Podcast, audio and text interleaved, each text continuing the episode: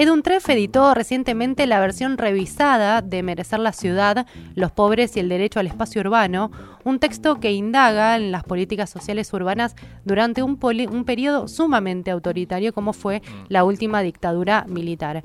Estamos comunicados con su autor, Oscar Oslak, doctor en Ciencias Políticas por la Universidad de California e investigador superior del CONICET, que se dio a la tarea de revisar el texto original que lo llevó a una nueva investigación.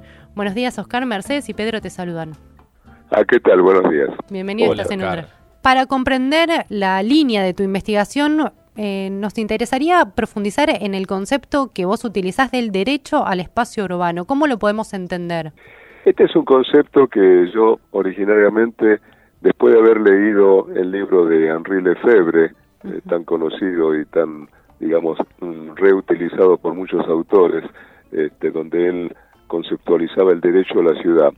Eh, yo consideré que en realidad tenía que utilizar un concepto diferente.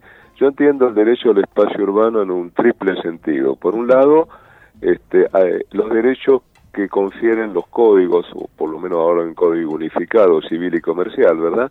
Este, en términos de que, bueno, ¿qué es lo que hace uno con su propiedad, no? Puede este, donarla, hipotecarla, este, puede dar derecho de paso, este, de usufructo, etcétera, ¿no? Es un derecho jurídico, en primer lugar. Sí. El lugar donde uno habita, sea por tenencia o sea por propiedad.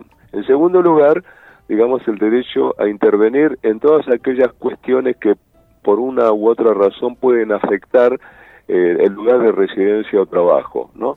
Intervenir, este, por ejemplo, en, un movimiento colectivo para oponerse a la construcción de un country o de construir un, edificio o torres en altura, como ocurrió en Caballito, o una industria contaminante o lo que fuera, ¿no? Es decir, este, una movilización colectiva en defensa del lugar de residencia. Y lo que más me importaba en relación a ese periodo y a este libro es el tercero de los aspectos que eh, uno puede incluir dentro del derecho al espacio urbano, que más bien, más que ganar, es una pérdida que se produce durante el gobierno militar de todo lo que los economistas llaman este, las externalidades, ¿no? Externalidades positivas desde el punto de vista de eh, todos aquellos eh, digamos, bienes que son posibles de adquirir este, en la medida que eh, la residencia está vinculada a la recreación, a la salud, a la educación, etcétera, ¿no? Es decir, si el gobierno militar lo que hizo fue expulsar gente de la ciudad y expulsó cientos cientos de miles este, de personas de la ciudad de Buenos Aires durante la dictadura, eh, lo hizo este, no para resolver la situación de esa gente, sino para este, llevarlos a, a vivir, digamos, en la periferia de la ciudad, en el mejor de los casos, o, o de regreso a sus provincias o, o, países de origen, ¿no? En función de que esto implicaba para ellos una pérdida de todas esas ventajas que les daba la localización dentro de la ciudad. ¿no? Y entonces, bueno, a mí me interesaba saber justamente eh, qué implicaba esta pérdida del derecho al espacio urbano, digamos, a partir de las políticas adoptadas por, por el gobierno militar. Em, ¿Y esta lógica de centro-periferia eh, se empieza a diseñar en esta época o es algo que en la ciudad de Buenos Aires ya, tenía algún precedente? Eh, bueno, eh, en realidad yo creo que no había un precedente claro, ¿no? Porque la ciudad de Buenos Aires prácticamente no ha modificado su población en más de 50 años.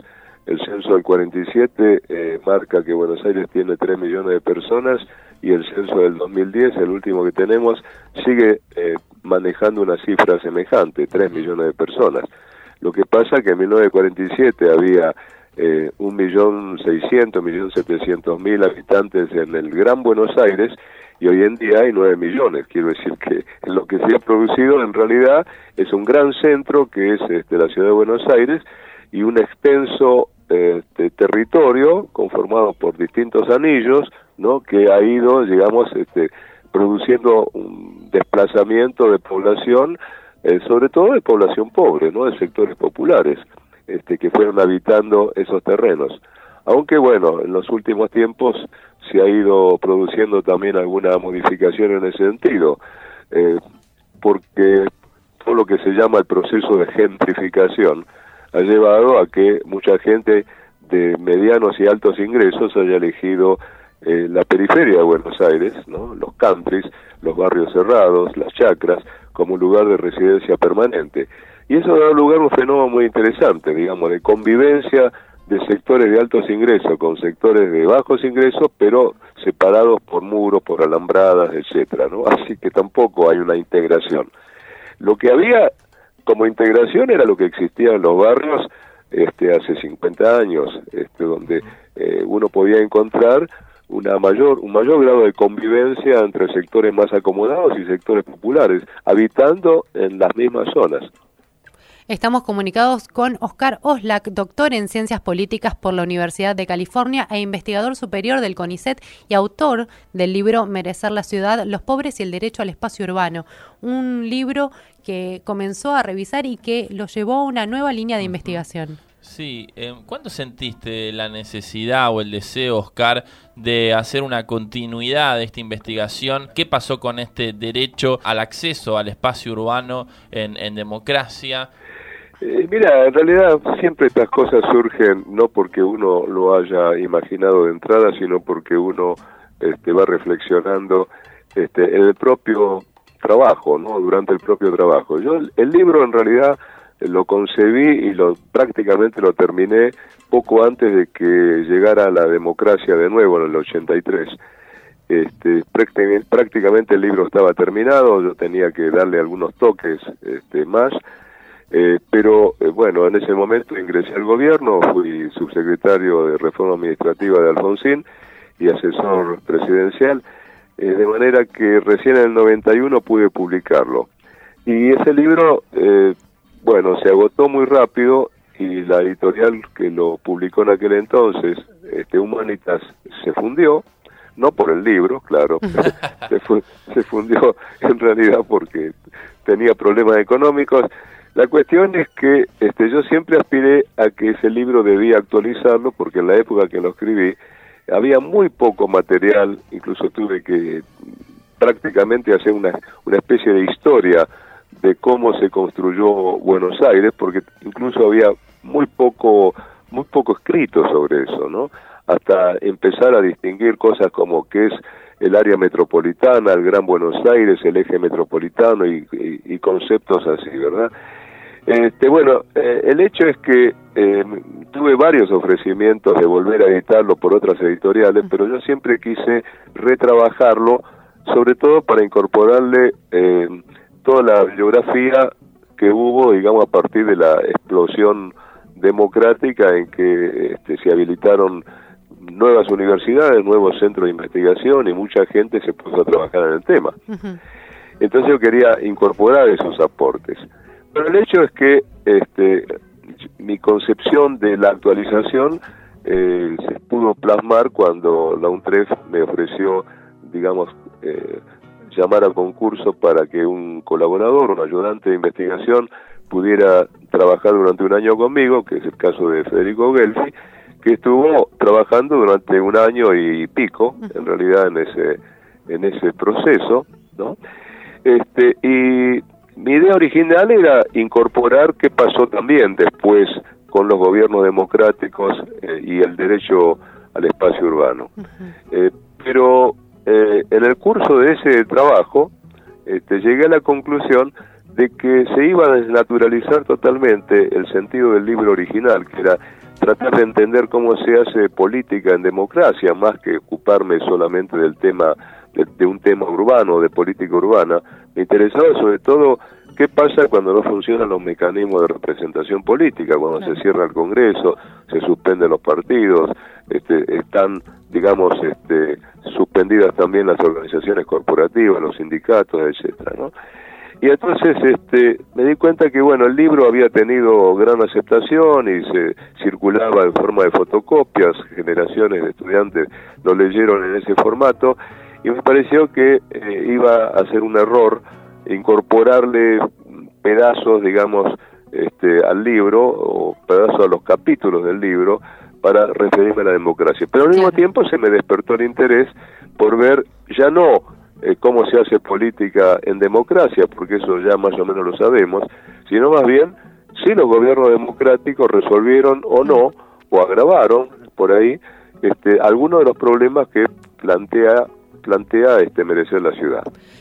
Así que ese fue el detonante para que este, llegara a la conclusión de que debía ser dos libros. Por lo tanto, ahora estoy embarcado en eh, la investigación ya más eh, refinada, porque hemos reunido una gran cantidad de información, y justamente el evento que hicimos hace dos días en un TREF este, tuvo como objetivo reunir algunos de los referentes más importantes en temas urbanos que vienen de la demografía, de, la sociología urbana, este, de la geografía, ¿no? Para, para plantearles un poco mis hipótesis, mis ideas, este, sobre cómo estaba encarando esta segunda etapa y, y bueno, y, a partir de eso seguir trabajando. ¿Y qué conclusiones podrías compartirnos de lo que sucedió el 8 de agosto? Bueno, para mí fue muy importante porque la gente este, se animó mucho, este, estaba muy, además este, lo, plantearon este tipo de reuniones, teníamos que tenerlo más seguido, eh, no se no se ven las caras, no, cada uno trabaja en su búnker en un tema específico, chiquito por ahí, ¿no? Este, está bien, es, lógico, uno elige un tema de investigación, pero de pronto este, yo los confronté con digamos, un, un proyecto que, es realmente demasiado ambicioso porque recorre 34 años de democracia, por un lado, y por otro lado, eh, no deja afuera prácticamente ningún tema, ¿no? Este, de manera que, eh, digamos, para ellos fue, fue también muy interesante poder este, ver eh, una perspectiva macro de esta problemática, ¿no? El tema del derecho al espacio urbano se gana o se pierde en democracia y cómo se manifiesta, digamos, este, a través de un eje que, que, yo elegí, digamos, que es ver, este, por un lado, eh, cómo, digamos, la lógica individual eh, de cualquier persona que intenta acceder y residir y permanecer en la ciudad, ¿no? Que tiene que procurarse una vivienda, un trabajo y un medio de, comunicación entre, entre trabajo y vivienda, ¿no? Como una especie de ecuación urbana mínima, a partir de lo cual después tiene que ir a tratar de satisfacer todas sus otras necesidades o, o la de su familia y cómo, digamos, este, para eso despliega acciones individuales y colectivas frente a un Estado que a veces adopta políticas activas y otras, eh, digamos, mira para otro lado o no hace nada, y, frente a un mercado activo, un mercado, digamos, de, de la construcción, de la vivienda, de, del desarrollo urbano, ¿no? Que eh, va, digamos, privilegiando, por supuesto, eh, determinados destinatarios y, bueno, y qué lucha se entabla en torno a esa relación entre, entre Estado, oferentes y demandantes de del lugar en, el espacio urbano.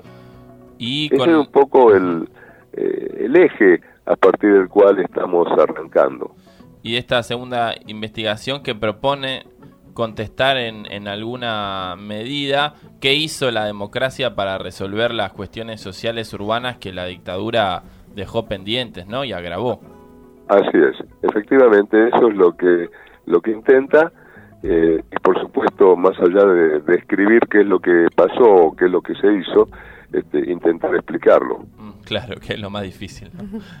Estaremos al pendiente entonces de nuevas, eh, de la nueva investigación que estás emprendiendo junto con nuestra universidad y también, por supuesto, recordar a todo nuestro público que Tref lanzó nuevamente Merecer la Ciudad, los pobres y el derecho al espacio urbano. Oscar, te agradecemos mucho por tu tiempo y esperamos tener prontas novedades. No, gracias a ustedes, además, por permitirme, digamos, comentar este, mi trabajo, ¿no? Por favor, gracias. Un placer para nosotros. Gracias. Hasta cualquier momento. Hablábamos con Oscar Oslak, Oslak, doctor en Ciencias Políticas por la Universidad de California e investigador superior del CONICET y autor además del libro Merecer la Ciudad, los pobres y el derecho al espacio urbano, un libro que revisó y fue reeditado por Eduntref y que lo llevó a una nueva investigación. Y decirlo también, hablábamos con una eminencia de las ciencias económicas, políticas y sociales, un académico eh, de Fuste que está realizando esta segunda eh, investigación con apoyo del CEIPS, ¿no es cierto?, a través de un becario, también con la organización de esta jornada tan importante a la que Oscar dio relevancia y también el deseo ¿no? de reiterar estos espacios eh, de intercambio entre académicos, investigadores y especialistas eh, de, este, de este área, ¿no? que es el derecho al acceso urbano, a acercarse a la ciudad, a poder estar en la ciudad, a no ser eh, desplazado hacia las periferias y poder tener una vida digna en la ciudad de Buenos Aires. Estás escuchando Somos de acá por estacionuntref.com.